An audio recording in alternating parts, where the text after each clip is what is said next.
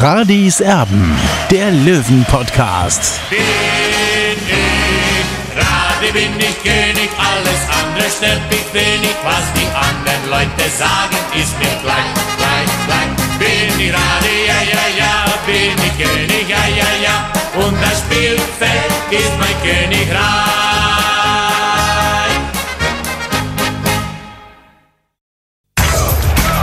Radis Erben, der Löwen-Podcast. Der Spieltagsrückblick. Radiserben, der Löwen-Podcast. Hallo und herzlich willkommen. Schön, dass ihr mit dabei seid. Ein erfolgreiches Wochenende liegt hinter dem TSV 1860 München. 3 zu 1 besiegt der Löwe den SVW in Wiesbaden an der Grünwalder Straße am Samstag. Wir sind jetzt am Montag mittlerweile, wo wir diesen Podcast aufnehmen, 11 Uhr. Der Olli ist an der Grünwalder Straße. Wir haben es einfach nicht eher geschafft, sagen es ganz ehrlich. Es war ein sehr intensives Wochenende für uns beide. Wohlgemerkt, ja, wir hatten ein paar Spiele, die wir so zu bearbeiten hatten. Dementsprechend jetzt also am Montag der Podcast für diejenigen, die schon da längst drauf gewartet haben sollten. Heute wird nichts gemacht an der Grünwalder Straße, Olli, richtig? So ist es, Tobi. Es ist relativ trübtes Wetter. Die Löwen haben frei heute. Dieser dieser, sagen wir dieser blaue Montag, der ganz fest im Kalender von Michael Kölner drin ist. Also Montag ist in der Regel immer frei bei 60 und das hat sich die Mannschaft auch verdient, denn der 3-1 gegen Wien Wiesbaden war sehr, sehr überzeugend. Ja, und sie müssen natürlich sich auch ein bisschen regenerieren, weil ja, am Samstag steht schon die nächste Aufgabe an, dann äh, dieses, dieses Bayern-Derby bei der Spielvereinigung Bayreuth Oberfranken. So sieht das aus. Äh, wir wollen nochmal zurückschauen auf das Spiel. Ähm, da muss ich mich jetzt tatsächlich wirklich äh, zusammenreißen, weil ich so viele Spiele an diesem Wochenende gesehen habe. Das ist echt krass. Ja, also hat tatsächlich sehr viel Spaß gemacht.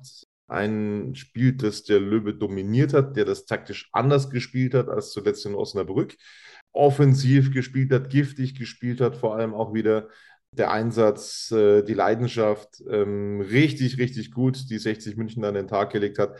Ja, es waren zwei, drei kleine Fehler dabei und ähm, da hätten äh, logischerweise die Wiesbadener dann auch treffen können. Äh, zweimal, glaube ich, hatte Hollerbach die Chance, ähm, da hätte es mit Sicherheit ein Gegentor geben können. Aber es ist auch nicht so, dass äh, eben es nur diese drei Tore von 60 München gab. Es gab eben auch zuvor schon richtig gute Chancen. Die beste vielleicht, als Genderovic am Pfosten scheiterte. Der hat ein richtig gutes Spiel hingelegt. Das 1-0 dann, das war der Dosenöffner von Deichmann. Und ja, das hat dann äh, tatsächlich äh, vieles einfacher gemacht, dieses 1 zu 0 von Yannick Deichmann. Dann ja, lief es relativ geschmeidig für den TSV 1860 München wie in Wiesbaden. Ähm, ja, musste da so ein klein wenig versuchen aufzumachen und dann ist irgendwie gar nichts mehr zusammengelaufen und 60 München konnte da tatsächlich einen äh, relativ ungefährdeten Sieg dann ähm, nach Hause fahren. Wir schauen nochmal zurück. Dieses Tor von Deichmann war in der 54. Minute, dann kam Skenderovic in der 79. Minute. Das hat er sich auch absolut verdient, weil der einen richtig guten Tag erwischt hatte. Meres Skenderovic also wieder erfolgreich mit einem Tor. Und dann Tim Rieder in der 80. Spielminute. So ein bisschen das Haar in der Suppe war dann das Gegentor in der Nachspielzeit. Der Wiesbadener durch Nadja, der ein bisschen, ja, wenig Gegenwehr hatte. Da haben die Löwen schon abgeschaltet. Das ist vielleicht etwas, was dann auch für Michael Kölner ganz gut war Olli, ähm, dass man eben schon sagen kann, Leute, es kann auf jedes Tor ankommen äh, in der Endabrechnung und ähm, da müsst ihr dann einfach auch ein bisschen konzentrierter sein in der Szene. Wie hat es dir insgesamt gefallen am Samstag? Ja, für mich war es eine super Performance und auch die richtige Antwort von Michael Kölner an seine Kritiker, denn es war wirklich auch Spaßfußball äh, zu sehen, eben im Grünwalder Stadion und vor allem die Fans haben auch mitgemacht. Also das hat sich quasi, da hat sich eine Symbiose entstanden und, und das eben, die, die Zuschauer haben ihre Begeisterung kundgetan eben und dieser Funke ist eben auch auf die Mannschaft übergesprungen. Also das hat super gepasst. Äh, und man hat auch gesehen, dass die Mannschaft von Trainer Michael Kölner flexibel ist. Also sie kann verschiedene Systeme spielen. Und dieses äh, System eben äh, hat mir sehr gut gefallen, weil vor allem, was mir da aufgefallen ist, Meres Genderovic äh, braucht offenbar diese Tiefe äh, und äh, er macht sich so aus dies, in dieser Rolle viel bewährter, als es zum Beispiel, wenn er mit dem Rücken zum Tor steht, aus meiner Sicht. Der hat Platz, ja, und er kann seine Technik an, ganz anders ausspielen und das war wirklich ein super Joker auch äh, für das Spiel der Löwen. Äh, ja, und, und das war für mich eine klare Sache. Und man, jetzt ist Wien Wiesbaden nicht irgendein Gegner. Die haben zuvor, glaube ich, die letzten drei Spiele gewonnen gehabt und, und 60 hat einen großen besiegt. Ja, und, und, und äh, es war eine tolle Leistung und da kann man nur den Hut ziehen. Ja, muss man tatsächlich nochmal dazu, dazu sagen, Sieg gegen den Tabellendritten, ja, also das ist äh, tatsächlich ein eminent wichtiger Erfolg gewesen für den TSV 1860. Was man auch dazu sagen muss, ähm, mir gefällt dieses System mit zwei Stürmern sehr gut. Also ich, ich äh, finde das tatsächlich klasse. Ähm, es gibt jetzt natürlich zweierlei Meinungen.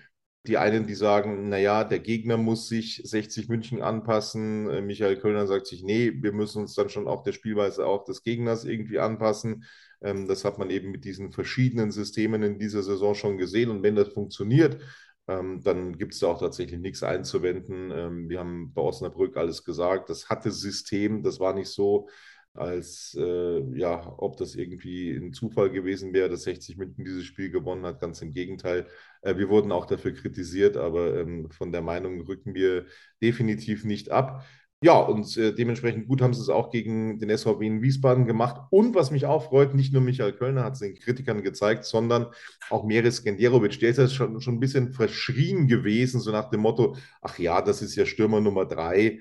Da, wenn, wenn gar nichts mehr hilft, dann kann man den mal einwechseln. Nein, also er hat schon bewiesen, dass er ein echter Torjäger ist, Olli.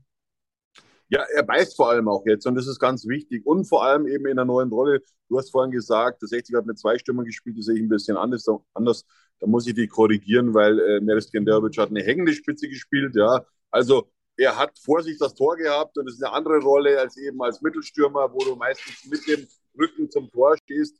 Und, und ja, diese Rolle ist maßgeschneidert für ihn, weil er da kann er, wie gesagt, seine Technik und das Zusammenspiel mit, mit Albi Frenetzi hat auch wunderbar gepasst. Also äh, da sehe ich Riesenpotenzial drin. Äh, ja, und vor allem, äh, man muss ja auch eins wissen, äh, Marcel Beer, der äh, schaut schon mit den Hufen, der will endlich wieder in den Kader, aber ich glaube, dass Michael Kölner das richtig handelt und ihn noch ein bisschen äh, ausbremst und das ist auch wichtig, ja, wenn man die Verletzung von Niklas Dorsch in Augsburg denkt, der hat sich auch einen Mittelfußbruch äh, zugezogen vor einigen Monaten, ist dann zu früh eingestiegen, hat sich eben äh, diese Verletzung wieder zugezogen. Also bitte sachte, sachte, äh, Marcel Beer, weil äh, wir brauchen dich in der Rückrunde. Ja, können wir uns jetzt streiten. Ähm, Lackmacher und, und äh, Skanderovic in diesem Fall. Für mich zwei Stürmer, aber äh, ist ja egal. Also, äh, wie es dann taktisch auf dem Platz ausgesehen hat, für mich sind es ähm, tatsächlich zwei ähm, echte Spitzen, dass er dann ein bisschen hängend gespielt hat, das Genderovic. Das mag so sein, aber mir gefällt das, äh, was Michael Kölner da auf den Platz gebracht hat, tatsächlich sehr gut am Samstag. Jetzt kommen wir zur Bewertung beim TSV 1860 München. Ich hoffe, meine Stimme hält durch. Ich bin ein bisschen angekratzt, ein bisschen angeschlagen von diesem Wochenende. Marco Hille im Kasten, das, was er halten musste, das hatte er. Ähm, dementsprechend äh, ja, eine, eine ordentliche Leistung, Note 2 von uns beiden. Ja, man kann ihm nur die zwei geben. Er war souverän in seinem Kasten gestanden. Beim Gegentor konnte er nichts machen. Klar war er die Abwehr ein bisschen verschlafen, aber da muss man auch mal ein Auge zudrücken. Klar, du hast es vorhin angesprochen, äh, jedes Tor ist wichtig prinzipiell. Äh, in der dritten Liga, ja, also zählt auch das Torverhältnis, gab es alles schon, ja, dass dann am Ende äh, das ein Tor mehr entschieden hat über Platz drei oder über Platz vier oder Platz zwei und Platz drei, das gab es alles schon. Ähm, also klar, in Zukunft konzentrierter bitte sein. Äh, das gilt aber jetzt nicht unbedingt für den Torwart. Ja, also ich glaube, beim Gegentor ähm, kann man jetzt dem Hiller nicht so einen großen Vorwurf machen. Ja, bei wem ein absoluter Knoten aufgegangen ist, ich war einer der Chefkritiker, ich habe es beim letzten Mal schon gesagt, äh, Chris Lannert, das war wieder eine, eine super starke Leistung irgendwie hoffe ich wirklich inständig, dass da jetzt der Knoten aufgegangen ist, dass er angekommen ist, weil wenn er so spielt, dann, ähm, ja, dann muss er immer spielen. Ähm, ganz klar eine hervorragende Leistung, ein giftiger Auftritt. Äh, hat das Spiel immer wieder angekurbelt von hinten. Ähm, ich kann mich jetzt nicht an einen großen Fehler erinnern von Christopher Lannert. Ähm, kannst mich gerne korrigieren. Ich habe mir nichts dergleichen merken können. Das war eine astreine Leistung von Chris Landert, Note 2. Ja, die 2 habe ich ihm auch gegeben. Er ist absolut aufgetaut. Ja. Vielleicht hat er das auch gebraucht, diese Kritik. Und man, darf ja eines nicht vergessen: Er hat eine, eine Corona- Erkrankung gehabt im, im Sommer. Äh, die hat ihn ein bisschen äh, außer Gefecht gesetzt. Äh, hat es ein bisschen länger gedauert, aber jetzt kommt er richtig rein und er weiß auch seine Position immer besser zu interpretieren bei 1860 München. Und ja, er ist sehr engagiert und, und er ist ein belebendes Element auf der äh, rechten Außenverteidigerposition. Also das, das, so gefällt mir das, weil im Grunde sind ja die Außenverteidiger die verkappten Spielmacher heutzutage und da ist es auch wichtig, dass du Fußball spielen kannst und das kann äh, Chris Lannert und muss ich sagen, äh, ziehe ich meinen Hut. Also wirklich äh, diese schnelle Entwicklung nach diesem Tal der Tränen, in Anführungszeichen, habe ich jetzt nicht unbedingt erwartet, aber ja, so muss es weitergehen. 60 braucht zwei gute Außenverteidiger, aber da kommen wir später dazu eben äh, zum Thema Philipp Steinhardt. 60 braucht zwei gute Außenverteidiger, 60 hat zwei gute Innenverteidiger, auch wenn der eine ähm, am Samstag ein bisschen gepennt hat in einer Situation.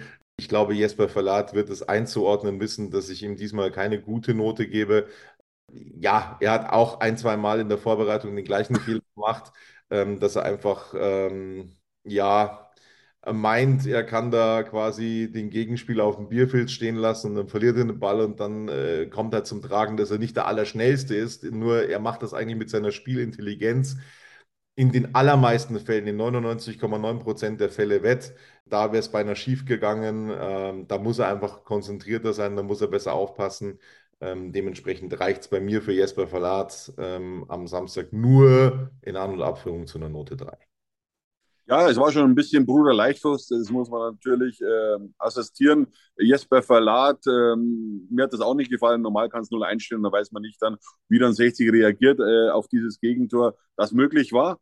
Äh, aber trotzdem muss ich auch sagen, äh, was er dann auch wieder weggegrätscht hat und weggekämpft hat und weggeköpft hat. Also das war schon wieder erste Sahne und deswegen gebe ich ihm trotzdem die Note 2. Natürlich, solche Fehler dürfen nicht öfters passieren. Sie sind schon ein paar Mal so in dieser Saison unterlaufen. Aber er weiß es sicherlich richtig einzuordnen. Er weiß, dass er sich da noch verbessern muss und äh, deswegen gebe ich ihm auch noch die Note 2. Dann sind wir bei Leo Mogala. Der hat mir von den beiden Innenverteidigern am Samstag äh, besser gefallen. Gab eine Schrecksekunde, wo er sich äh, behandeln lassen musste. Da hatte ich wirklich Angst, weil das nicht gut ausgesehen hat. Aber er hat auf die Zähne gebissen, ist dann sofort wieder reingekommen, hat sich den Schmerz rausgelaufen und dann, dann war das wieder vergessen. Eine ähm, tatsächlich, ja, eigentlich makellose Leistung von Leandro Morgalla. Ich habe ihn, wie gesagt, besser gesehen, Note 2. Ja, ich habe mir auch bei äh, Leandro Morgalla für die 2 entschieden. Was mir bei ihm imponiert, ist einfach die Sache, wenn er mal einen Fehler macht, äh, dann er lässt seinen Kopf nicht hängen, sondern macht einfach so weiter. Äh, also und das im Alter von nur 18 Jahren, das ist wirklich grandios und ich sehe den Spieler einfach äh, in ein paar Jahren, äh, nicht nur in der Bundesliga, sondern ich glaube auch, dass er dass er auch irgendwann mal vielleicht in, in, ins Blickfeld der Nationalmannschaft rücken wird. Es ist zwar noch alles ganz weit weg und wir haben ja äh, jetzt erfahren, dass ähm, äh, Leandro Mogala das gar nicht mag, dass man ihn so lobt, aber es ist einfach mal Sache, äh, dass er ein außergewöhnliches Talent bei 60 München ist und ja, und es ist ein Traum, so einen Spieler zu haben, so ein junges Talent vor allem auch. Und da freue ich mich wirklich so auf die nächsten Jahre. Ich hoffe wirklich, dass er noch lange, lange 60 München erhalten bleibt. Ja, ich habe mich hier schon ein bisschen zurückgehalten. Sorry, Leo. Wir, wir, wir müssen dich leider wieder loben. Geht ja nicht anders. Äh, so, wir kommen zu Philipp Steinhardt. Äh, das ist auch, also das ist wirklich ein Phänomen und ich war super, super, super, super, super skeptisch, ähm, ob das wieder so funktioniert, weil er ja auch schon, äh, Olli, ohne ihm dazu nahe zu treten, im fortgeschrittenen Fußballeralter ist. Ähm, das, das glaube ich, kann man schon so sagen. Und nach so einer Verletzung so zurückzukommen, also das ist, das ist überragend. Ich hätte es nicht gedacht. Ähm, mit seiner ganzen Erfahrung, mit seiner Ausstrahlung, die Verantwortung, die er auf dem Platz übernimmt, boah, ist das gut und hat das gefehlt beim TSV 1860 München. Das war eine super Leistung wieder von Philipp Steinhardt. Da, da kannst du nur hoffen, dass der alle Spiele jetzt in dieser Saison macht. Ähm, weil, weil das ist, das ist großartig. Also ich, ich habe ihn lang nicht so gut gesehen wie jetzt nach der Verletzung. Das ist wirklich Wahnsinn. Note 2. Ja, er ist einfach souverän, muss man sagen. Er macht kaum Fehler. Äh, und, und du siehst einfach die Ruhe am Ball und die ist auch entscheidend. Ich habe es vorhin angesprochen, auf der anderen Seite mit Chris Lanner, das heißt auf der linken Seite auch wieder richtig Qualität, ohne jetzt Fabi Greilinger äh, da zu sehr zu kritisieren aber es ist einfach ein ganz anderer Spielertyp. Äh, das weiß aber Fabi Greilinger selber. Wir haben ja schon gesagt, wir sehen den Fabi Greilinger nicht als Linksverteidiger. Und diese Ruhe am Ball, die tut 60 München unglaublich gut äh, von, von Philipp Steinert und auch äh, wie er die Bälle schlägt, auch äh, auf seine Mitspieler. Äh, der ist einfach ein Riesenauge mit dabei und ja, ich hoffe, dass er, dass er verletzungsfrei bleibt, denn man sieht einfach, äh, dass das ein absolutes Upgrade ist für 60 München und äh, eine gute Abwehr äh, gewinnt eigentlich die Meisterschaften, das wissen wir, Tobi. Schatz, ich bin neu verliebt. Was? Da drüben. Das ist er. Aber das ist ein Auto. Ja, eben. Mit ihm habe ich alles richtig gemacht. Wunschauto einfach kaufen, verkaufen oder leasen. Bei Autoscout24. Alles richtig gemacht. Gutes Upgrade ist ein gutes Stichwort, weil ihr mir, ich habe es am Samstag gesagt, fast vorkommt wie ein Neuzugang äh, für 60 München in der Saison. Marius Wörl ist gemeint. Zum zweiten Mal hintereinander darf er Startelf spielen und das erinnert mich total auch an, an die ersten Spiele von Leandro Morgalla. Äh, wir haben gesagt, der scheißt sich nichts und das trifft auf Marius Wörl auch zu. Und auch nochmal ein Attribut, das, das Wörl eben auch hat. Wenn er einen Fehler macht, dann macht er ihn sofort wieder gut. Er hat einmal in der Vorwärtsbewegung einen heftigen Ballverlust sich erlaubt, aber er hat den Ball sich wieder zurückgeholt. Also völlig unbekümmert hat er das gemacht. Äh, boah, eine ganz starke Leistung und der ist auch 18, ja, der ist auch 18. Es ist unglaublich, ähm, ein, ein großartiges Juwel. Ich hoffe, er lässt sich von uns loben, ähm, weil was anderes können wir nicht machen. Note 2. Ja, äh, er darf eigentlich noch A-Jugend auch spielen. Ich habe ihn gesehen beim, ich glaube, war 1 zu 4 gegen Bayern. Es war das, das Premierenspiel quasi, das Comeback in der Bundesliga U19. Äh, da ist er mir nicht so aufgefallen, aber ich kenne ihn natürlich äh, von der Vorbereitung, denn in der Vorbereitung hat er ab und zu auch spielen dürfen bei Michael Köln, auch mal als Rechtsverteidiger. Also da hat man schon das Talent gesehen, das, das ist auch äh, nachzulesen bzw. auch nachzuhören. Aber äh, in dieser Rolle im Mittelfeld, ja, ähm, da werden es die Kollegen jetzt schwer haben, an ihm vorbeizukommen. Denn was ihn eben ausmacht, ist eben diese Spritzigkeit, diese, diese Galligkeit. Ja, ähm, und, und das ist ein großes Pfund für 60, auch dass man so einen Spieler hat, auch, der auch in, in die neuralgischen Zonen vorstößt, mit seiner Aggressivität, mit seinem Spielwitz auch. Ja, und, und das gefällt mir einfach du brauchst im, im, im Mittelfeld einfach ein belebendes Element, einen, einen, einen frischen Spieler, einen geistig wachen Spieler. Und das ist äh, Marius Wörl eben. Und äh, ist ja auch ganz witzig. Er war ja, hat ja seine, seine Jugendausbildung hier bei 60 München begonnen, dann ist er zum FC Bayern gewechselt und jetzt ist er wieder da und ich bin froh, dass er da ist. Und haben wir noch ganz vergessen, Olli, er hatte auch eine Torchance, gell? Also der hatte auch in der ersten Halbzeit, meine ich mich entsinnen zu können, ähm, eine Kopfballmöglichkeit.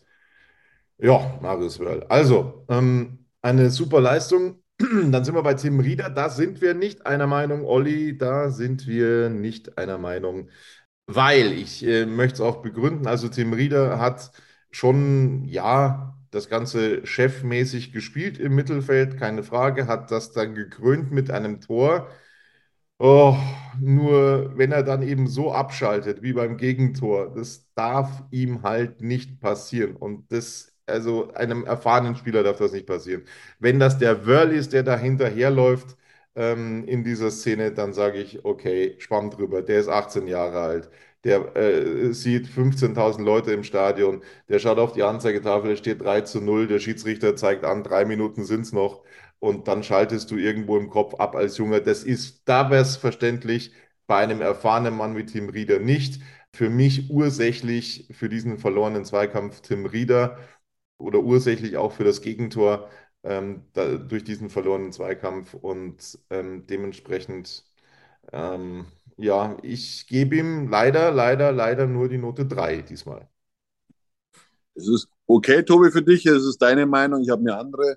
Äh, ich habe allerdings auch nicht diese Entstehung dieses 1 zu 3 Treffers eben im Kopf. Äh, da war ich gerade in, in, meinen letzten Zeilen sozusagen. Ähm, äh, bei DB24. Äh, also ich habe die Szene nicht im Kopf, ich habe es im Fernsehen einmal angesehen. Ich konnte es da nicht klar erkennen, muss ich sagen. Äh, ich muss aber auch sagen, dass äh, Tim Rieder stark, stark, stark, stark verbessert war. Ja?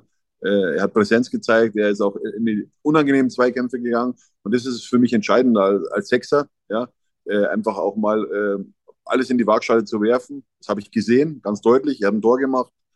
deswegen, ähm, wie gesagt, das 1 zu 3, die Entstehung des 1 zu 3 äh, Gegentreffers in der, in der Nachspielzeit habe ich leider nicht gesehen. Zumindest nicht im Stadion vernommen, so wie, wie die Entstehung war. Und deswegen bleibe ich trotzdem bei der Note 1. Ja, also das Ding ist, weißt du, wenn, wenn, wenn solche Zweikämpfe verloren werden, wenn ein Spieler dann zentral vorm Strafraum ist, ähm, da muss dann ein zentraler Mittelfeldspieler da sein, der ihn stoppt. Er ist ihm hinterhergelaufen und äh, ja, hat den Zweikampf eben nicht gewonnen. Ähm, da müssen sie ihn einfach im Verbund dann auch besser stellen. Das hat nicht funktioniert. Dieses Gegentor, das hat mich wahnsinnig geärgert. Das war völlig unnötig. Ähm, aber sei es drum, ein, ein großartiger Sieg von 60 München. Nur dieses Gegentor, das hat mich absolut gestört, weil das hätte es überhaupt nicht gebraucht. So, dann sind wir bei Yannick Deichmann. Ah, der hat mir so imponiert. Er hat sich belohnt für eine großartige kämpferische Leistung mit diesem Tor, ähm, dass er es super gemacht hat. Ähm, eigentlich in Mittelstürmermanier, ähm, wie er das Ganze dann abgeschlossen hat. Auch er in, in den letzten Wochen tatsächlich mit, mit ganz, ganz großer Form. Äh, der Gefällt mir richtig gut. Was ich nicht mitbekommen habe, um ehrlich zu sein, dass er sich dann verletzt hat. Das habe ich im Spiel so gar nicht mehr wahrgenommen. Also von mir bekommen wir übrigens die Note 1, Janik Deichmann. Ähm, was ist der Stand jetzt mit seiner Verletzung? Ja, was ist der Stand? Ich habe mich gestern mit Trainer Michael Kölner kurz unterhalten. Äh, da meinte er, es ist nicht so schlimm. Er hat einen bösen Tritt vernommen, eben, aber er hat auch gesagt, dass seine Bänder sowieso kaputt sind und, und das wir schon irgendwie hinbekommen. Jetzt warten wir einfach mal ab, ob er am Dienstag ins Training einsteigt für das, in die Vorbereitung für Bayreuth. Äh, kann man vorstellen, dass er vielleicht erst am, am Mittwoch dann einsteigen wird. Äh, meine, das kann man alles tapen, ja. Ähm, und ich hoffe nicht, dass das zwei Bänder durch sind, weil dann müsste man ein paar Wochen aussetzen. Also wenn nur ein Band gerissen oder angerissen ist, dann, dann dürfte es nicht so schlimm sein. Aber äh, ich denke auch, dass äh, Janik Steichmann auf die Zähne beißen wird und eben dann am Samstag auch wieder sein Mann steht äh, im Bayern-Derby bei der Spielvereinigung Bayreuth. Ich habe mich übrigens bei ihm für die zwei entschieden. Das Tor war natürlich wunderbar. Erinnert mich so ein bisschen an Armin Störzenhofecker, äh, den Spieler aus den 90er Jahren, äh, der ja auch gestern eben beim Legenden-Derby aufgelaufen ist. Er ist sehr, sehr fleißig, macht auch mal Tore, wichtige Tore auch. Und äh, ja, also er ist, ist äh, unverzichtbarer Stammspieler für 60 Minuten geworden. Absolut. Ähm, was wollte ich jetzt gesagt haben mit dem Störzenhofer, habe ich jetzt wieder vergessen. Da hast also, du noch gar nicht gelebt, Tobi. Erzähl doch keinen Blödsinn. Armin Störzenhofer. Ich habe den Namen geschrien im Stadion. Äh, so sieht es mal aus. Ähm, was wollte ich jetzt zur Personalie Deichmann noch sagen? Ähm, egal, ähm, ist mir jetzt gerade entfallen. Für mich Spieler des Spiels im Übrigen ähm, Albi Frenetzi. Er wurde auf der Seite wieder aufgeboten und was der runtergerissen hat, äh, das ist ja Wahnsinn. Also das war eine wahre Freude, dem zuzusehen. Der ist rauf und runter gelaufen auf der Seite und hat das so toll gespielt. Es hat so Spaß gemacht. Das war so ein belebendes Element, den eben auf der Seite zu sehen, wie wir es ja ein paar Mal schon angesprochen haben. Äh, also das war, das war fabelhaft. Ähm, ich, ich, ich weiß nicht, ich, ich weiß nicht, äh, ähm, ja, warum man dem irgendwie eine andere Note als eins geben sollte an diesem äh, Nachmittag. Ein, ein unglaublich spielfreudiger Albi Frenetzi war das. Äh, ich hätte ihm stundenlang noch weiter zusehen können. Note 1 von mir. Also ich weiß jetzt gar nicht mehr so recht, was ich ihm gegeben habe. Ich glaube, ich habe mich bei ihm für die 2 entschieden, ja, äh, Tobi. Genau. genau. Ähm, du hast ihm die 1 gegeben, ist okay, aber äh, wo wir d'accord sind, ist eben die Analyse, dass Albi Frenetzi nur auf der Außenbahn spielen darf oder spielen soll. Äh, weil äh, das hat ja Michael Kölner schon ein paar Mal anders gemacht, dass er ihn auf der 8 oder auf der 10 eingesetzt hat. Das sehe ich noch überhaupt nicht. Ja. Das habe ich aber schon vor Wochen und Monaten gesagt. Wenn Albi Frenetzi braucht den Raum, äh, eben um seine Technik auch auszuspielen, auch, und auch auf engem Raum dann auch zu überzeugen. Das ist, äh, wenn man intuitiv ist, ist es eben so für einen Spielertypen, wenn er hinter sich nichts hat, eben auf der Außenbahn, dann kann er ganz anders operieren. Also ich rede jetzt von der Seite, ja, auf der er gerade ist, ob er auf der linken oder auf der rechten Seite, das ist auch ein Vorteil. Und in der Mitte ist er mehr oder weniger von allen Seiten angreifbar. Und so, glaube ich, so tickt auch Albi Frenetzi. Äh, und er hat natürlich auch einen guten Schuss. Das könnte er natürlich auch dann eben besser ausspielen in der Mitte, ist schon klar.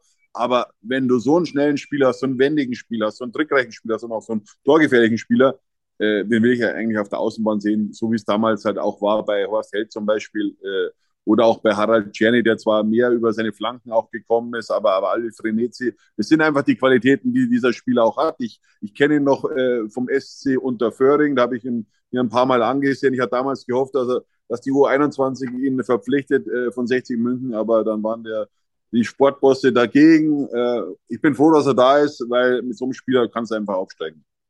So sieht das aus. Ähm, bei Finn Lakenmacher, da war ich ganz lange Zeit ähm, auf dem gleichen Trichter wie du, also auf der, auf der äh, Note 3, die du ihm gegeben hast. Es war so ein bisschen problematisch. Also man hat gesehen, er hat noch viel, viel, viel zu lernen für einen Lakenmacher und da muss er vielleicht auch mal ähm, sich von einem Stefan Lex an die Hand nehmen lassen, wie auch immer.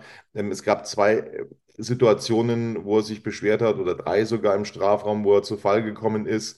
Ich bin tatsächlich sehr gespannt, was äh, dann äh, Baba Grafati morgen so zu diesem Spiel zu sagen hat. Für, ähm, für mich die ersten zwei Situationen nichts. Und ich möchte keinen, das möchte ich unterstreichen, keinen Spieler anstiften, irgendwie unfair zu sein, sich fallen zu lassen oder was auch immer. Aber er stellt sich in solchen Situationen einfach verdammt ungeschickt an. Und der hervorragende Schiedsrichter, der hat das einfach äh, ganz richtig gesehen, da nicht auf den Punkt zu zeigen. Es gab einmal ähm, äh, an der, an der Torauslinie einen Schubser von hinten. Da muss ich sagen, da bin ich äh, ein bisschen zwiegespalten. Also da hätte man womöglich auf Elfmeter entscheiden können. Nur der Schiedsrichter, glaube ich, hat sich dann gesagt, also wer sich zweimal so äh, leicht fallen lässt, ähm, dem, dem gebe ich dann einfach keine Elfmeter. Da ist er dann einfach selber ein bisschen skeptisch gewesen, der Schiedsrichter. Also da hat Finn Lagmacher viel zu lernen. Aber warum ich ihm die zwei gebe, weil er ähm, das Tor von Skenderovic vorbereitet hat. Ähm, und, und das hat er tatsächlich äh, mit, mit ganz viel Übersicht und äh, ja, richtig gut gemacht. Dementsprechend bekommt den Lakenmacher von mir noch gerade so die Note 2. Ja, Tobi, ich bleibe trotzdem äh, bei der Note 3, denn ich sage mal so, äh, was mir auffällt bei ihm, und das sticht einfach ins Auge, er gewinnt erst den Zweikampf und dann verliert er ihn wieder. Also dann gibt er den Ball wieder ab. Ja? Und natürlich will ich auch erwähnen, die Vorarbeit äh, vom 2-0 war prächtig, ja, und, und da macht sich das eben auch belohnt, diese körperbetonte Spielweise von Finn Lagmacher, aber er muss brutal noch lernen, das weiß er aber selber, ja, also wir wollen jetzt nicht die Oberlehrmeister sein, die Oberlehrer, das weiß er selber, er ist noch ein junger Spieler und er hat vor einiger Zeit noch äh, als Verteidiger oder, oder auf der Sechs gespielt beim TSV Havels, das muss man auch in die Analyse bzw. in die Kritik mit einbeziehen, ja, und, und äh, ich bin froh, wenn Marcel Bär wieder zurück ist, dann glaube ich auch, dass das eben Finn Lagmacher eben an, neben ihm wachsen kann, noch besser und noch schneller wachsen kann auch. Äh, denn es ist schon ein gewaltiger Druck auch auf seinen Schultern. Also das, das merkt man schon auch, ja, dass er glaubt, er muss äh, hier Bäume umreißen. Das muss er wirklich nicht. Und äh, mit dieser neuen, mit dieser neuen Systematik eben, dass äh, Neres Kenderovic äh, äh, mehr oder weniger so, so ein hängender Stürmer spielt, da kommt auch dann ja, da kommt die Offensive von 60 besser zur Geltung. Und, und, und das passt schon so. Und, und äh, 60 muss es noch vier Spiele überstehen und dann werden die Karten sowieso neu gemischt im Sturm. Und äh, dann ist es gut, wenn dann alle Mann an Bord sind. Und dann werden auch, äh, sage ich mal, wird jeder besser, wenn dann so ein Qualitätsspieler wie Marcel Bär zurückkommt, der ja unbedingt bald wieder dabei sein will. Ja, das Thema habe ich ja schon vorher angesprochen, aber bitte nichts überstürzen, denn äh, wir wollen schließlich aufsteigen und da braucht man einfach Spieler, die zu 100 Prozent fit sind. Ja, ich denke, von der Systematik her wird es in äh, Bayreuth dann ähnlich aussehen, glaube ich jetzt einfach mal. Ich glaube, da gibt es keinen Grund, etwas zu verändern ähm, mit dieser Mannschaft beim TSV 1860. Meres Skenderovic, großartige Leistung, die er da auf den Platz gebracht hat. Also man hat ähm, auch bei ihm den Eindruck, der ist jetzt so, so angekommen, hat jetzt so die wie soll ich sagen, die Nervosität so ein bisschen abgelegt. Ähm, ist ja auch ein, ein relativ äh, ruhiger Typ, ne? Ähm, hat, hat das jetzt, glaube ich, so angenommen und ähm, ja, also Pfostentreffer, dann dieses äh, so wichtige ja, 2 zu 0, das er gemacht hat, eine super Leistung von Meris Kenderovic, ähm, der auch immer wieder Betrieb gemacht hat über 90 Minuten. Der, der war äh, nicht irgendwie eine Minute abgetaucht, ähm, was bei Stürmern ja oft der Fall ist. Nein, der war, der war immer voll dabei, äh, sehr aktiv und deswegen kannst du nur die Note 1 geben.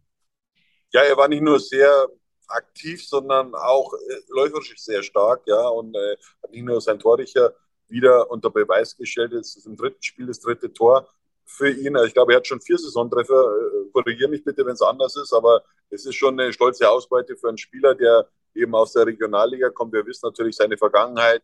Er war schon im Kader äh, von der TSG Hoffenheim gestanden, aber da hat er den Durchbruch eben nicht geschafft. Und was mir ihm gefällt, er kommt so langsam raus aus seinem Schneckenhaus. Ja, er merkt langsam, dass er akzeptiert wird von seinen Mitspielern, vom Trainer sowieso. Äh, das ist schon ein Pfund auch. Und, und, und äh, ich glaube, wenn der so das Vertrauen weiterhin spürt, dann, dann wird er das auch eben auch mit Toren zurückbezahlen. Und ja, du hast es angesprochen, es kann nur die Eins geben für ihn. Schatz, ich bin neu verliebt. Was? Da drüben. Das ist er. Aber das ist ein Auto. Ja, eben. Mit ihm habe ich alles richtig gemacht. Wunschauto einfach kaufen, verkaufen oder leasen. Bei Autoscout24. Alles richtig gemacht. Äh, Scandero mit vier Tore, Lagenmacher sechs aktuell. Also, du hast völlig recht. Dann kommen wir zu den Jokern. Da muss ich mal wieder kurz nach hinten und ähm, schauen mal, wo wir da anfangen können. Bei Erik Tallich, der reingekommen ist, ja, finde ich auch sehr ordentlich gespielt hat nach seiner Einwechslung, aber ähm, es wird halt jetzt eben schwer, so als Achter da am Wörl vorbeizukommen. Also das muss man so sagen. Ich hoffe, der Wörl erlebt da keinen Einbruch, aber das, glaube ich, ist so die einzige Chance, wenn von den zentralen Mittelfeldspielern einer schwächelt, dass dann Erik Tallich wieder reinkommt. Ähm, hat mir anfangs der Saison super gefallen. Dann ist er, warum auch immer, rausrotiert worden aus der Startelf. Das konnte ich nicht verstehen. Dann hat er wieder Chancen bekommen, die er aber nicht nutzen konnte. Ja, und so, so ist die Lage jetzt bei Erik Tallich. Ähm, er ist jetzt nicht mehr in der ersten Elf drin, ähm, aber hat es relativ ordentlich gemacht. Ähm, ich war zwischen zwei und drei und würde einfach sagen, ich gebe ihm noch die zwei. Ja, äh, Tobi, äh, Konkurrenz belebt das Geschäft und es ist auch gut für Erik Thalik. Er hat jetzt nicht die großen Szenen gehabt äh, am, am Wochenende. Aber ja, er muss sich sputen, er will einen neuen Vertrag bei 60 äh, und äh, das kann nur förderlich eben äh, für die Qualität von 60 München sein. Note 3 für ihn. Quirin Moll ebenfalls eingewechselt. Ähm, da äh, haben, das haben wir uns wieder so ein bisschen widersprochen ähm, bei Quirin Moll. Ja, auch das war eine ordentliche Leistung. Ich hätte jetzt einfach mal gesagt, das war eine Note 3. Begründe, warum du ihm die 2 gegeben hast. Ja, bei mir ist es halt so, bei Moll, den kannst du immer einwechseln. Der ist sofort da und das ist ein Qualitätsmerkmal, äh, das nicht jeder Spieler hat. Äh, und wenn du, wenn du in so eine kritische Phase, gut, jetzt war es natürlich am, am Samstag nicht kritisch, aber ich mag das einfach, wenn ein Spieler sofort da ist, wenn er, wenn er nicht schmollt. Das ist halt eben schon ein Vorteil für den Trainer. Er weiß, was er von Kirin Moll bekommt und äh, er hat seinen Job gut erledigt. Gut, es waren bloß ein paar Minuten, aber ich habe mich trotzdem noch für die zwei entschieden. Man hätte ihm auch die drei geben können, aber ich habe mich für die zwei entschieden. Ja, eben, mich würde es tatsächlich mal interessieren, wie es aussehen würde, wenn äh, Frenetzi links und Boyamba rechts spielen würden. Ähm, Boyamba ist eingewechselt worden, so richtig auf sich aufmerksam konnte er nicht mehr machen. Note 3. Ja, Boyamba muss sich an die eigene Nase fassen. Er hat prinzipiell alles als Fußballer. Ja, er hat Schnelligkeit, er hat einen Tordrang, er hat eine gute Technik, aber, aber er darf jetzt nicht in den Kopf hängen lassen. Ja, man, er ist prinzipiell geholt worden als Stammkraft, ja, aber, aber ich muss sagen, ähm, da, ist, da kommt zu wenig einfach. Er hat ein, ein super Spiel gemacht, ich glaube, es war gegen Duisburg äh, wo, er, wo er eingewechselt wurde auch und, und dann wirklich eine riesen Performance an den Tag gelegt hat. Aber er muss wissen auch, äh, man muss sich auch den Startplatz verdienen. Ja? Und, und da kommt einfach zu wenig. Und ich beobachte das auch im, im Training. Ja? Äh, da muss er wirklich an die Schmerzgrenze gehen. Will er sich wieder in den, äh, ins Blickfeld von, von Michael Kölner spielen? Also da muss er an sich arbeiten, weil, weil das bringt nichts, wenn, wenn man Kopf hängen lässt und, und äh, so ein bisschen als Diva äh, also wie gesagt, ich bin ein absoluter Fan von Joe Boyama, nicht, dass man es falsch verstehen, nur äh, er muss es lernen, auch mal sich hinten anzustellen, äh, ja, um dann einfach auch die, die, die ganze Teamleistung zu verbessern von 60 Minuten. Stefan Lex gestern im Olympiastadion mit einem Benny Lau-Trikot äh, auf der Tribüne. Sehr, sehr stark, wie ich finde. Ich kann mich damit anfreunden, also wenn er auch als Joker dann des Öfteren zum Einsatz kommt, weil er da ganz viel Persönlichkeit, Erfahrung, ähm, nochmal reinbringt. Der bringt nochmal richtig Schwung in die Partie. Das war tatsächlich eine bessere Leistung von Stefan Lex am Samstag. Deswegen gibt es von mir die Note 2. Deswegen fand ich die Kritik absolut überzogen an, an dem System beziehungsweise auch an der Spielweise von 60 München, denn solche Spieler zu ersetzen, ist nicht einfach. Und am Samstag hat man eben gesehen, wie wichtig Stefan Lex für 60 München ist. Und das hat er auch mit seiner guten Leistung gekrönt, mit der Vorarbeit auch eines Treffers. Äh, und, und wie gesagt, und, und Stefan Lex von der Bank zu bringen, das ist eine Riesenqualität und das zeigt auch eben die gute Kaderzusammenstellung im Sommer, dass du einfach solche Spieler auch da mal von der Bank bringen kannst. Und ja, und, und wenn das so bleibt, ja, dann kann am Ende, kann es am Ende nur einen Weg geben, den Weg zurück in die zweite Liga. Die übrigen Ergebnisse vom 13. Spieltag in der dritten Liga. Zwickau unterliegt am Freitagabend Freiburg 2 mit 0 zu 1. Duisburg und Viktoria Köln trennen sich 1 zu 1. 60 München gewinnt gegen Wiesbaden 3 zu 1. Mannheim, das ist sehr überraschend, die lassen abreißen, unterliegen gegen Rot-Weiß Essen 1 zu 2. Das ist schon bedenklich, was da in Mannheim momentan passiert. Elversberg, das ist genau das krasse Gegenteil. Was die, was die spielen, ist unglaublich. Und vielleicht muss der Olli da seine Einschätzung ein bisschen korrigieren, dass die am Ende nichts mit dem Aufstieg zu tun haben, weil was die, was die spielen, ist, ist unglaublich. Sie gewinnen 4-1 gegen Osnabrück. Unglaublich. Meppen unterliegt Dortmund 2 mit 0 zu 2. Dresden, auch das ist unglaublich, wie ich finde. Hätte ich nie gedacht, dass die das Heimspiel gegen Saarbrücken verlieren. Sie haben es getan, 1 zu 2 am Ende. Am Sonntag Oldenburg gegen Ingolstadt 0 zu 3 und Ferl gewinnt 3 zu 2 gegen Erzgebirge Aue. Heute Abend dann der Hallische FC gegen den kommenden Löwengegner aus Bayreuth. Wir schauen auf die Tabelle. Die sieht so aus, dass Elversberg einfach da vorne weiter ähm, marschiert. 31 Punkte im Vergleich zum letzten Jahr ja, viel mehr Punkte an der Spitze, die bislang eingefahren wurden, sowohl von Elversberg als auch von 60 München. Die Löwen auf Platz 2, sie haben zwei Punkte Rückstand, 29 Punkte aktuell. Das hätte letztes Jahr dicke für die Tabellenführung gereicht. Ingolstadt Dritter, 6, äh, 25 Punkte, Entschuldigung, vier Punkte Rückstand auf 1860. Vierter Wiesbaden, 24 Punkte, also zu Platz 4 sind es aktuell schon 5 Punkte Vorsprung für 60. Freiburg 2 ebenfalls 24 Punkte auf Platz 5. Dann kommt der Sechste aus Saarbrücken. Das ist das nächste Heimspiel, den TSV 1860. Wow, und da habe ich großen Respekt. Das sind immer große Spiele, ähm, die 60 gegen Saarbrücken bestreitet. 23 Punkte, aber das muss man auch sagen, wie Wien Wiesbaden hat Saarbrücken aktuell sehr viele Verletzte. Vielleicht ist das auch eine Chance für 60 München. Also 6. Saarbrücken, 7. Dynamo Dresden mit nur 21 Punkten. Die haben jetzt schon auf Platz 2 zu 60 München 8 Punkte Rückstand. Mannheim 19 Punkte auf der 8, Ferl 18 Punkte auf der 9, Essen ist 10. mit 16 Punkten, ein Punkt dahinter Viktoria Köln auf der 11, Duisburg auf der 12, Dortmund 2 auf der 13 und Oldenburg auf der 14. Die sind alle punktgleich mit 15 Punkten. Auf Platz 15 Osnabrück eigentlich kaum zu glauben, 13 Punkte.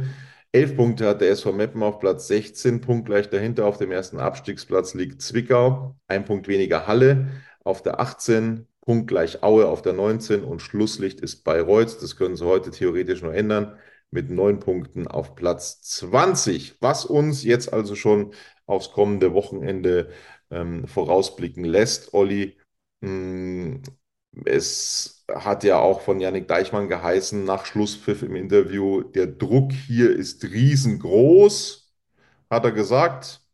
Da muss er, glaube ich, auch damit leben können, dass wir sagen, da muss 60 München jetzt diesen Heimdreier gegen Wiesbaden vergolden. Da muss 60 gewinnen in Bayreuth, oder? Ja, aber Tobi, so einfach ist es nicht. Ähm, ich kann mich an, an viele Spiele in der Bayernliga erinnern. Es war damals auch dritte Liga, 60 äh, gegen Bayreuth oder Bayreuth gegen 60. Also da gab es schon das eine oder andere Mal ein blaues Auge für 60 München. Äh, klar ist äh, die Spielvereinigung Bayreuth momentan letzter vor dem heutigen Montagsspiel.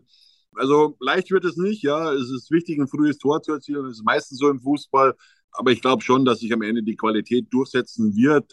Da sind, sage ich mal, die Karten klar auf, auf Seite der Löwen.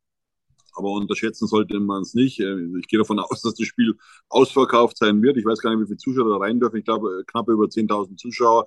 Ich glaube, wenn man da ins Nürnberger Frankenstadion gehen will, dann wären da 25.000 Zuschauer da. Äh, dem ist leider nicht so. Kann eben nur eine, eine, sagen wir, eine reduzierte Anzahl von Fans dieses Spiel erleben, weil, sagen wir, der, der Franke prinzipiell ist auch sehr Fußball begeistert. Klar, eher sind, sind die Farben dann bei der, bei der, beim ersten FC Nürnberg.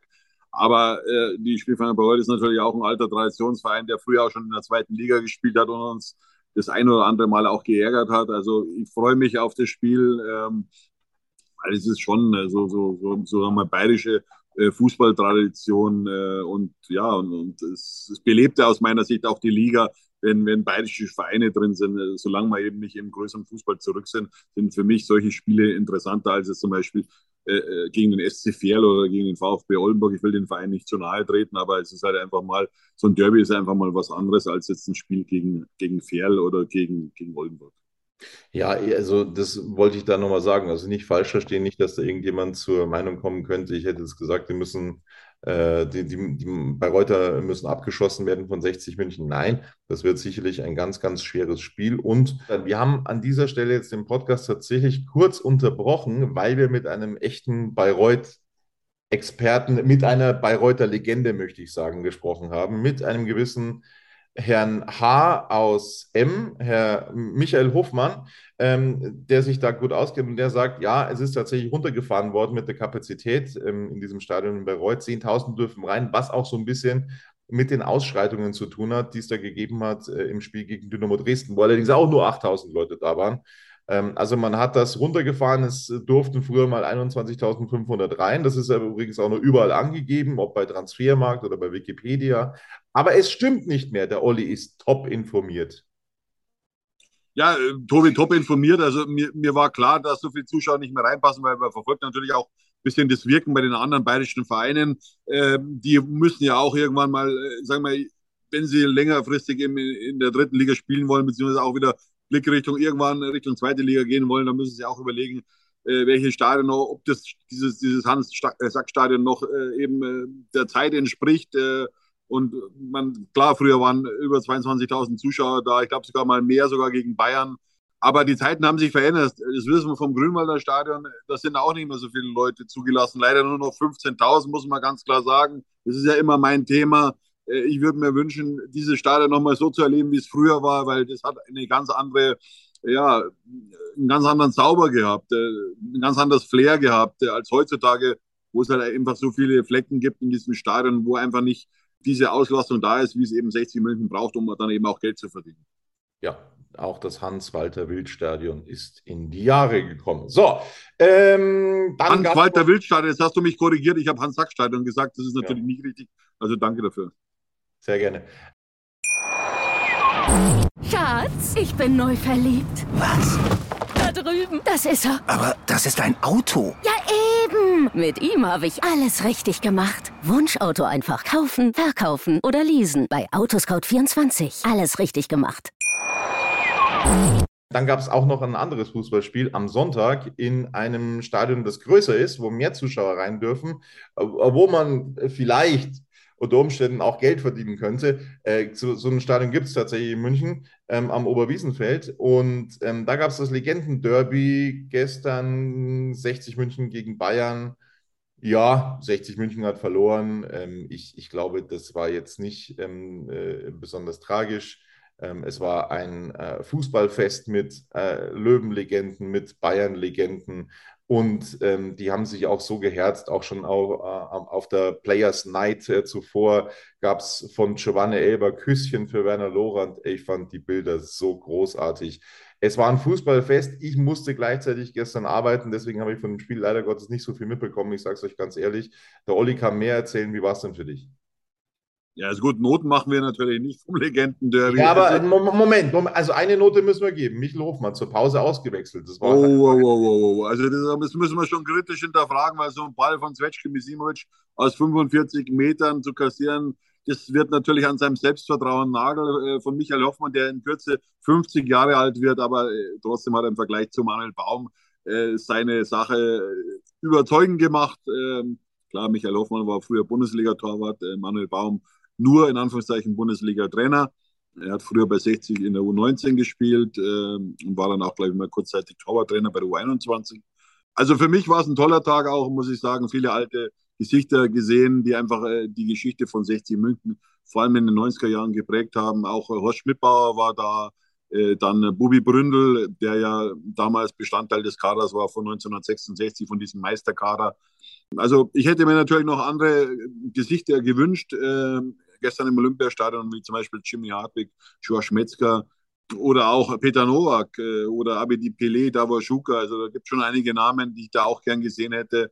Äh, leider mussten äh, Peter Packholt musste kurzfristig absagen, auch Bernhard Trares. Thomas Miller war zwar da, äh, konnte aber nicht spielen oder wollte nicht spielen. Also für mich war es ein gelungener Tag. Ich würde mir wünschen, dass sowas eigentlich so eine regelmäßige Einrichtung wird im Münchner Fußball, zumindest so lange, bis es dann wieder die echten Derbys gibt zwischen 60 und äh, Bayern München, dem auf, auf, auf Herrenebene, also Bundesliga. Das wäre mein Traum, den ich hoffentlich nochmal erleben werde. Ich bin jetzt 51. Äh, für das lebt man. Ja? Also 60 gegen Bayern, das ist das Thema in der Stadt. Äh, leider nicht mehr so wie vor 20, 25 Jahren, aber ähm, darauf sollten alle hinarbeiten, auch äh, der TSV 1860 mit seinen Leuten, äh, weil eben die Derbys, das sind das, das Salz in der Suppe das mal zu erlebt haben, zu haben, äh, ich kann nur sagen, aus eigener Erfahrung, aus eigener Erfahrung nicht auf dem Platz, als Reporter, das war grandios. Ja. Also äh, das ist die Superlative im Fußball für mich. 60 gegen Bayern, das ist wie Dortmund gegen Schalke. Äh, mehr geht nicht. Nein, mehr geht nicht. Das kann ich aus eigener Erfahrung aus der Kurve sagen. Ähm, mehr geht nicht. So, so ist es. Ähm, absolut. Also wenn man irgendwie an Spiele von vor 20 Jahren zurückdenkt oder vor 25, dann Bayern und Leeds und dann kommt lange nichts und das war's dann. Wenn man das regelmäßiger macht, dann vielleicht auch ohne so Spontangeburten ähm, bei der Kaderzusammenstellung, vielleicht kann man das dann auch ein bisschen, ja, äh, ein bisschen weiter im Voraus angehen, ähm, den Kader zusammenstellen, dann glaube ich, äh, würden sich auch viele freuen und ich glaube nicht, dass es da jetzt um, um um, um großartige Spesen geht oder dergleichen. Ich glaube, dass die alle froh sind, wenn sie wieder mal zusammen sind und äh, ähm, da sehr, sehr gerne kommen würden. Genau. Das ähm, gilt auch, Tobi, Tobi ja. das gilt auch für Bayern München. Also ich hätte mir zum Beispiel auch gewünscht, dass ein Lothar Matthäus aufläuft, ein Mehmet Scholl, ein Basti Schweinsteiger, ein Philipp Lahm. Also das wäre natürlich, ich glaube mal so, wenn, wenn Bayern München im Vorfeld verkündet hätte, dass, oder auch Oliver Kahn im Tor steht, ja, dann wäre das Spiel mit 30.000, 40.000 äh, Zuschauern besucht gew äh, gewesen. Äh, und, und das hätten auch noch so einen richtigen Charme auch nochmal reingebracht. Äh, also da müssen sich beide Seiten hinterfragen, dass man beim nächsten Mal wirklich auch die, die Top-Leute aufbieten kann, weil ist ja klar, wenn Olli Kahn im Tor ist, ist es Wahnsinn, ja, wenn man sich da an die Derbys zurückerinnert, was es da für Duelle gibt gegen Olaf Bodden auch. Ich hoffe, weil das beim nächsten Derby Olaf Bodden zumindest wieder auf der Tribüne sitzt. Ich habe vor ein paar Tagen mit ihm telefoniert er glaubt, er ist auf dem Weg der Besserung, weil jetzt eben das Immunsystem wieder sich bewegt bei ihm. Also ich kann nur alles Gute wünschen, Olaf Bodden, weil dieses Schicksal zu erleiden, ne, das ist schon brutal, ja, weil er war ein Lebemann früher. Ich habe ihn oft genug auch auf Ibiza getroffen, also nach seiner Karriere. Und das ist halt, wenn, er, wenn du an einen Rollstuhl gebunden bist und, und, und, und quasi aus deiner Wohnung gar nicht rauskommst, das ist schon sehr, sehr bitter. Und, und äh, er hat wirklich eine, eine große Lebenskraft, Olaf Bodden. Und, und äh, ja, und er hängt an dem Verein auch. Äh, und, und äh, solche Menschen oder solche Schicksale durchmachen zu müssen, das ist schon Wahnsinn. Und da können wir echt froh sein, jeden Tag, an dem wir gesund sind. Olli, ich möchte noch ähm, auf einen Kommentar aus unserem YouTube-Kommentarbereich hinweisen. Ich möchte ihn zitieren, ich möchte ihn vorlesen. Mission76 hat nämlich vor acht Tagen geschrieben, ich zitiere, dann geh halt am 23.10. ins Olli. Da wirst dann sehen, wie trostlos diese Schüssel bei weniger als 15.000 Zuschauern ist. Es gibt für jedes Heimspiel im Grünwalder Karten zu erwerben. Zweimal, äh, falsch. Gut. Hätten wir das auch geklärt. Wie viele Zuschauer waren gestern da?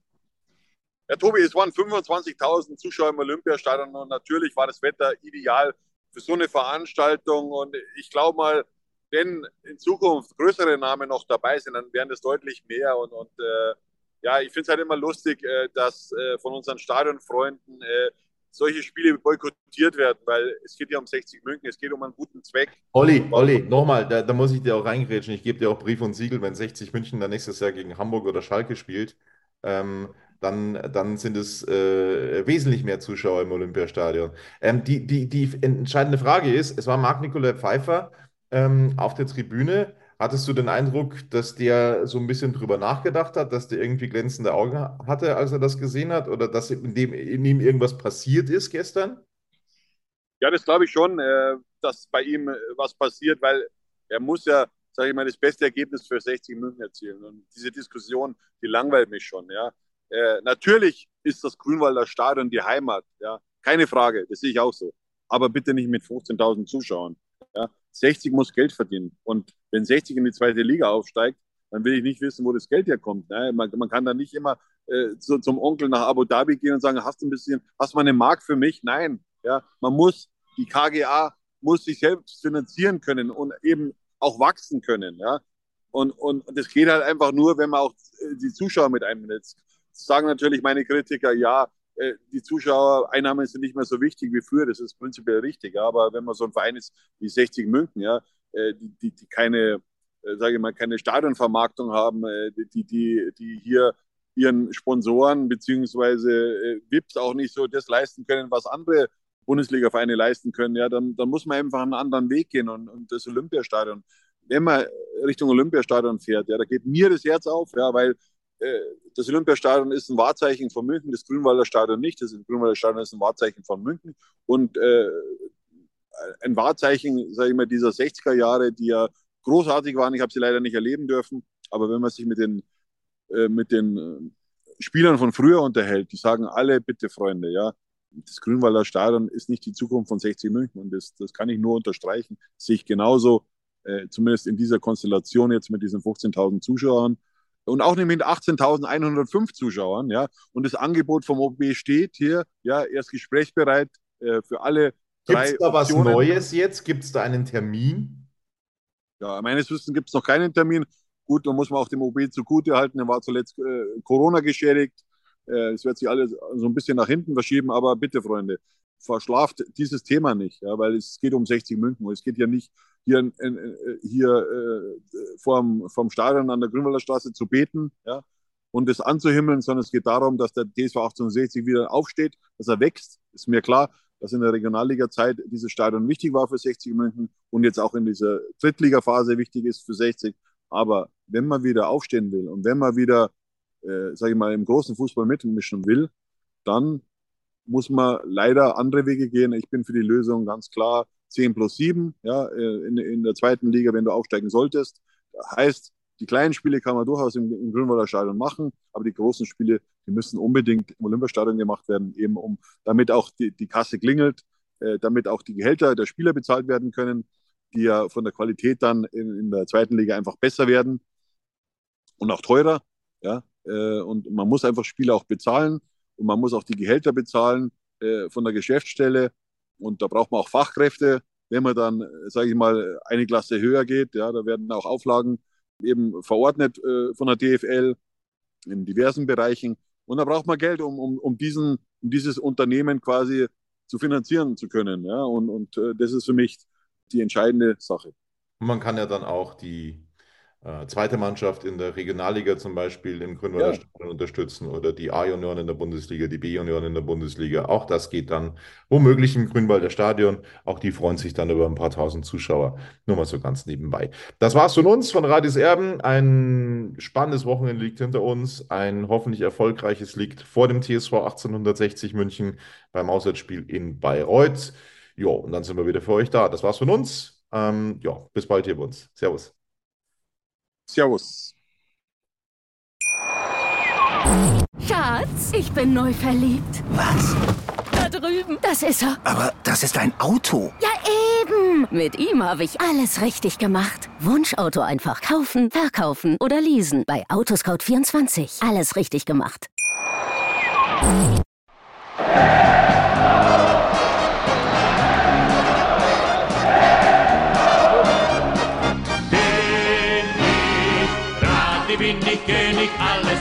Stört mich wenig, was die anderen Leute sagen, ist mir gleich, gleich. bin ich Rade, ja, ja, ja, bin ich König, ja, ja, ja, und das Spielfeld ist mein Königreich.